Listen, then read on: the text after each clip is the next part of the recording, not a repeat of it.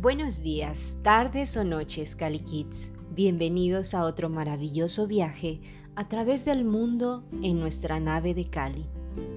Los saluda, como cada 15 días, su amiga y capitana de esta nave, Nelly Fernández. El día de hoy viajaremos a las Maldivas. Estoy segura que después de conocer un poco de este maravilloso lugar, será tu propósito el ir de viaje a estas increíbles islas. Y después nos espera nuestro gran cuento del día de hoy. Entonces, a despegar, directo hasta las Maldivas.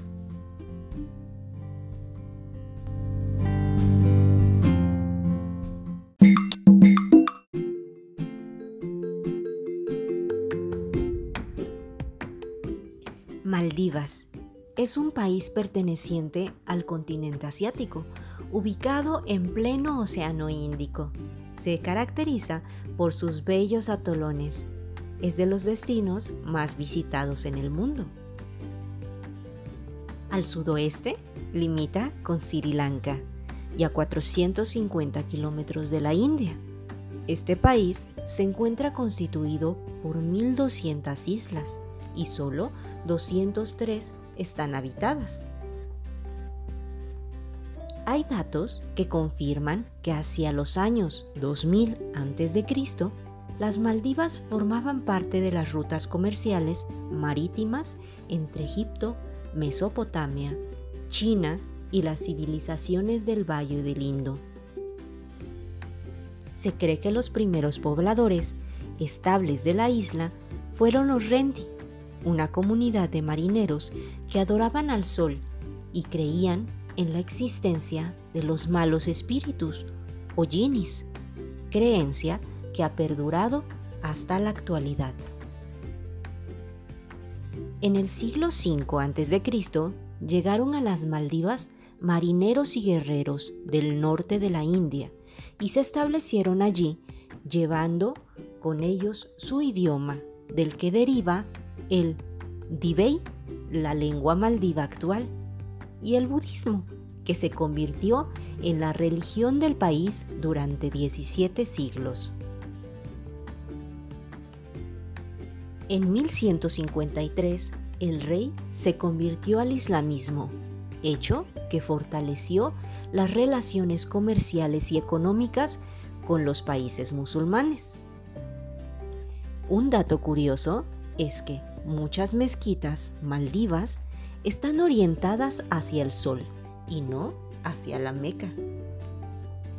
En el siglo XVI, los portugueses invadieron y dominaron las islas durante 15 años, en un intento de controlar mejor las rutas comerciales del Índico. En el siglo XVII estuvieron bajo la protección de los neerlandeses y los británicos, y desde 1887 fue protectorado británico. Maldivas alcanzó su independencia en 1965 y tras un referéndum en 1968 se creó la República de las Maldivas. Maldivas está compuesta por 26 atolones y un atolón es un arrecife coralino en forma de anillo, que deriva su nombre del idioma oficial de isla. Estas no superan el kilómetro cuadrado en superficie y es el país más bajo del mundo, porque su altura máxima sobre el nivel del mar es de 2.4 metros. Cada atolón posee su característica distintiva cada uno de ellos ofrece lugares maravillosos que valen la pena conocer. Maldivas, en sí, es una isla de ensueño que a pesar de su religión permite el disfrute sano y de calidad en sus tierras. Además del crecimiento del turismo como aporte a la economía de un país que vive de muchas importaciones de frutas por carecer de producción nacional. Male es la capital de Maldivas y es la más poblada del archipiélago. Solo posee 5.8 kilómetros cuadrados y tiene 140.000 habitantes. Maldivas, como paraíso terrenal, tiene lugares de lujo y hermosos que serían para el turista el mejor sitio a escoger para sus vacaciones. Pero esto no es todo. Este archipiélago también ofrece una de las playas más fascinantes, que brillan en la oscuridad debido al fenómeno natural conocido como bioluminiscencia. Esta isla se llama Badu, un lugar paradisiaco, deshabitado que cada noche permite ver el espectáculo de luz conocido como el mar de estrellas.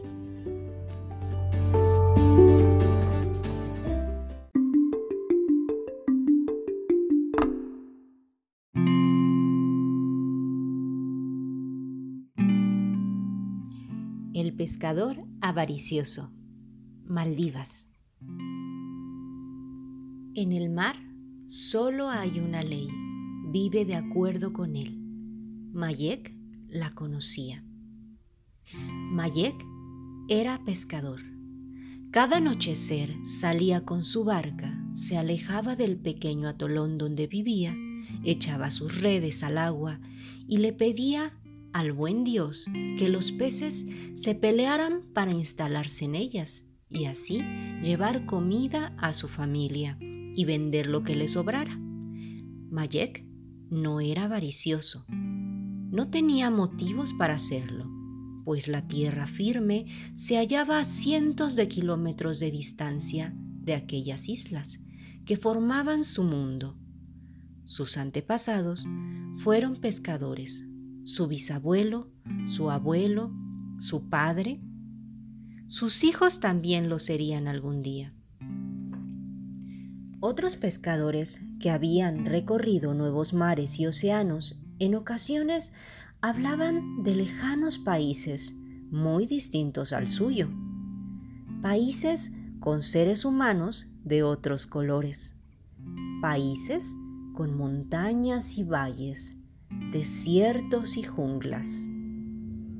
De noche, esperando en el mar, Mayek a veces soñaba con esos lugares. Un sueño imposible, pero que lo acompañaba en aquellas largas horas de espera e inmovilidad, en que su cabeza no hacía más que dejarse llevar. Aquella noche no. Aquella noche, Mayek cansado, al fin se había quedado dormido bajo un cielo hermoseado por millares de estrellas brillantes. Al amanecer, la red tiró suavemente de él. Se puso de pie, la tomó con las manos, comenzó a tirar y a recogerla, a preguntarse qué presa la agitaría tanto. Y cuando por fin acabó de sacarla del agua, se encontró con un pez, un solitario y ridículo pez, dorado, como de dos cuartas de largo y más bien magro, con unos ojos sumamente expresivos que lo observaron a medias curioso y asustado. Entonces el pez le habló. Pescador, le dijo, mi carne es poco abundante, del mal sabor, plagada de espinas. No te serviré de nada si me llevas contigo y muero lejos de estas aguas que son mi casa. Por ello, te pido que me liberes. No puedo hacerlo, contestó el pescador. Tal vez tu carne sea mala. De ser así, no te comeré, pero seguro que habrá alguien a quien le interese tu cuerpo secado al sol, o como trofeo, o simple curiosidad. Así que quizás valgas más de esa otra forma. El pez se vio perdido, pero no se rindió. Pescador, volvió a hablar, ¿y si te diera algo más valioso a cambio de mi vida? ¿Qué podrías darme tú? sonrió Mayek. ¿Qué tal una perla? Mayek se quedó paralizado. ¿Una perla? Kanayak había encontrado una años atrás y ahora poseía doce barcas, un atolón entero, una casa enorme y sus hijos viajaban y eran hombres y mujeres de provecho. Después de haber cursado estudios en la lejana capital. ¿Dónde tienes esa perla? Sé en qué lugar de estas aguas hay una, hermosa, grande, una perla con la que vivirás feliz por el resto de tus días. Déjame libre, yo nadaré hasta el fondo y la agarraré para ti. ¿Me tomas por un tonto? le respondió Mayek. Sé muy bien que no volverás en cuanto te deje libre. ¿Y si bajas conmigo al fondo del mar? Mayek lo pensó. ¿Seguro que sabes dónde hay una perla? Tan seguro como que hay un cielo sobre nosotros. Te diré lo que haremos, consideró el pescador tras unos momentos de meditación. Bajaré contigo, y si es cierto que existe esa perla, te dejaré libre acto seguido. Dicho esto, ató al pez con una cuerda que llevaba en el bote y saltó al agua con él. El pez nadó, raudo hacia el fondo, tanto que a Mayek le costó mucho seguirlo y temió perderlo de vista, pero lo había atado bien, así que a pesar de que el pez intentó liberarse, no lo consiguió. Cuando alcanzó el fondo del mar, el pez ya lo esperaba al lado de una hermosa ostra abierta, en cuyo interior brillaba aún más hermosa una gran perla. Los ojos de Mayek se dilataron por la emoción. Agarró la perla, se la puso en la boca para poder nadar mejor y regresó a la superficie, seguido por el pez. Cuando subió a la barca, el pez lo incitó. Ya he cumplido mi parte. Ahora cumple tú la tuya. Desátame. Pero Mayek, lejos de hacerlo, tiró de la cuerda y subió otra vez al pez. Si sabes dónde hay una perla, sabes dónde hay dos, le dijo con astucia. Y siendo así, ¿por qué debería conformarme con una? Así que eres ambicioso, manifestó el pez. No, aseguró el pescador, pero creo que tu vida bien vale dos perlas. Y yo sería doblemente feliz. ¿Cómo sé que dices la verdad ahora y que después no querrás una tercera perla? No lo sabes, sonrió Mayek, pero tendrás que decidirte pronto, o se te acabará el oxígeno en tu cuerpo y morirás aquí afuera. El pez vaciló de acuerdo, se resignó. Vamos, acabemos cuanto antes. Los dos saltaron al agua y los dos volvieron a nadar hasta el fondo un poco más lejos de la barca que antes, junto a los corales del sur. Al llegar a ellos, el pez se detuvo y enfrentó a Mayek. Suéltame ahora y te diré dónde está la perla. No voy a hacerlo. Seguirás atado en mi poder. Primero la perla. El pez no supo qué hacer y acabó rindiéndose a la evidencia. Así que tras resignarse, obedeció a Mayek. A pocos metros, en el arrecife coralino, le mostró al pescador una segunda ostra, oculta por un coral de vivo color rojo. Dentro había una perla tan grande como la primera. Suéltame ahora, insistió el pez. Mayek repitió su acción anterior. Nadó hacia la superficie, después hasta la barca, y una vez en ella tiró de la cuerda hasta recuperar al prodigioso pez, capaz de dar con todos los tesoros marinos. Eres un traidor, lo acusó el pez. Tu palabra vale menos que la cuerda con la que me retienes a tu lado. Formamos un buen equipo, ¿no? Mayek se sentía muy feliz. Ante sí, veía una vida llena de lujos y placeres. Tú quieres vivir y yo quiero el mayor de los tesoros imaginables. Es un buen trato.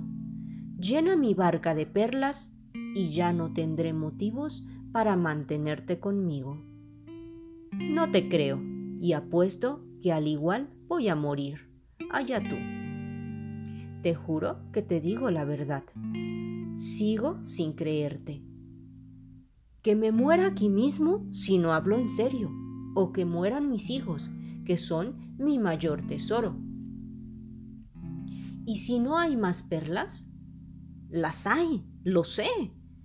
Por tercera vez, el pez se resignó a su suerte, aceptó la propuesta y le pidió al pescador que remara hacia el este. Mayek hizo lo que le decía su prisionero, que lo precedía nadando y unido a la barca mediante la cuerda. Cuando el pez se detuvo y le dijo que habían llegado, Mayek saltó al agua.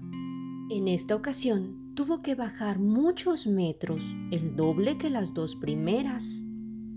Cuando llegó al fondo del mar, con el oxígeno justo para regresar, de nuevo arriba, sus ojos se dilataron por la sorpresa.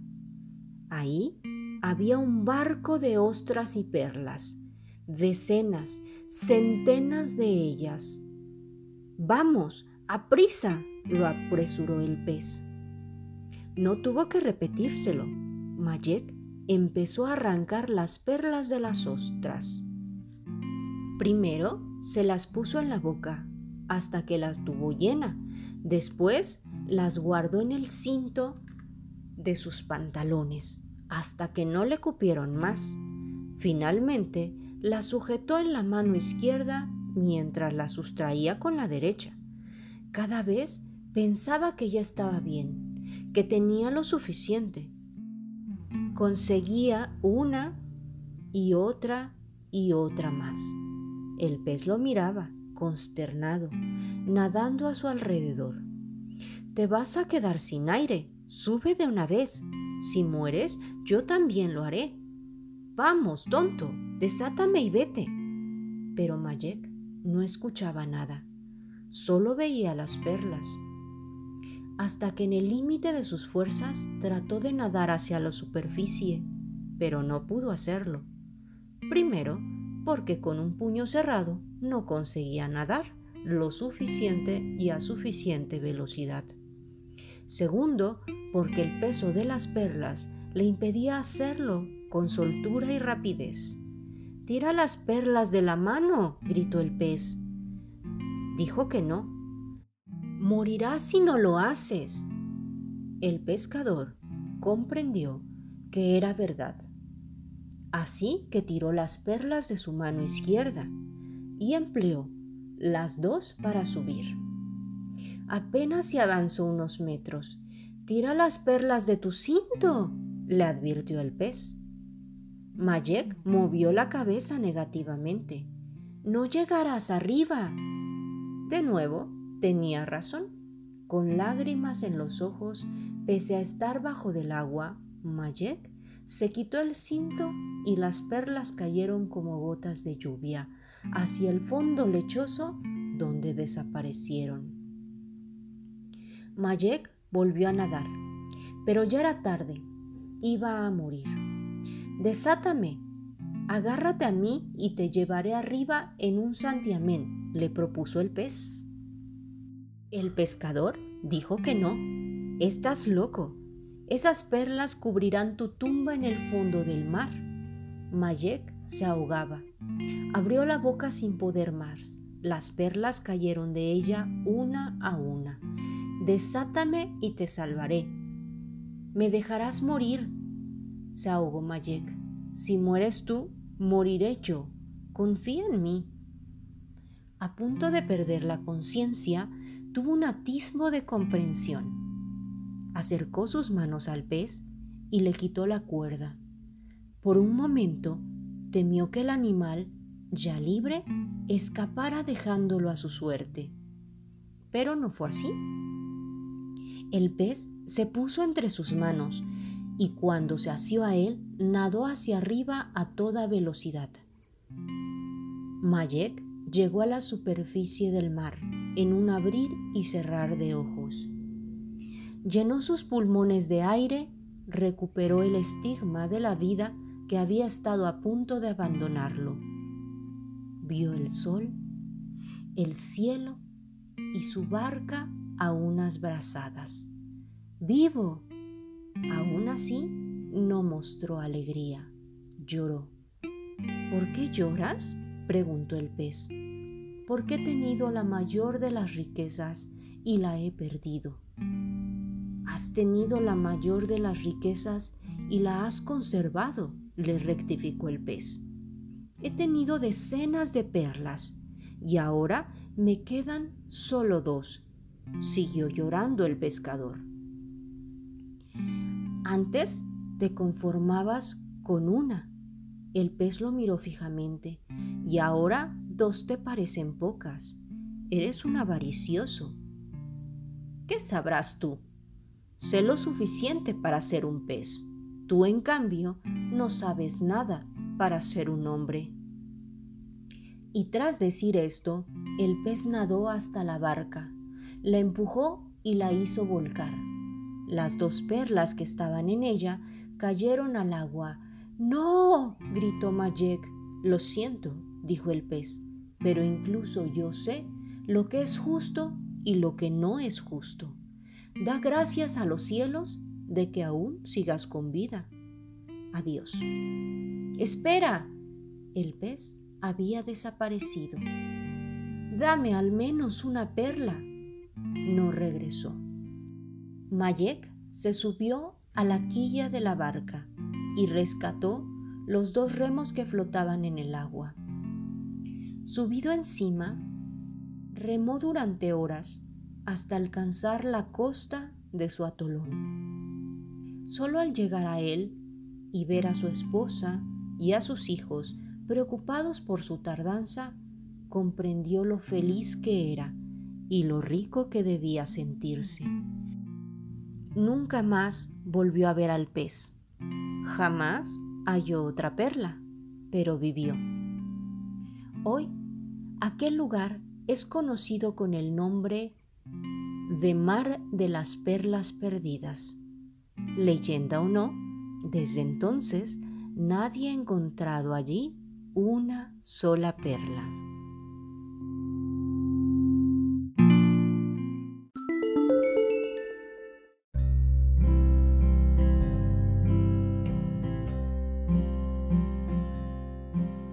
¿Te gustó nuestro viaje del día de hoy? Espero que sí, y que en tus sueños le des un espacio a este escenario de fantasía. Nos escuchamos muy pronto en otro viaje más por Cuentos e Historias del Mundo. No te olvides de dejarnos comentarios y búscanos en Facebook como arroba o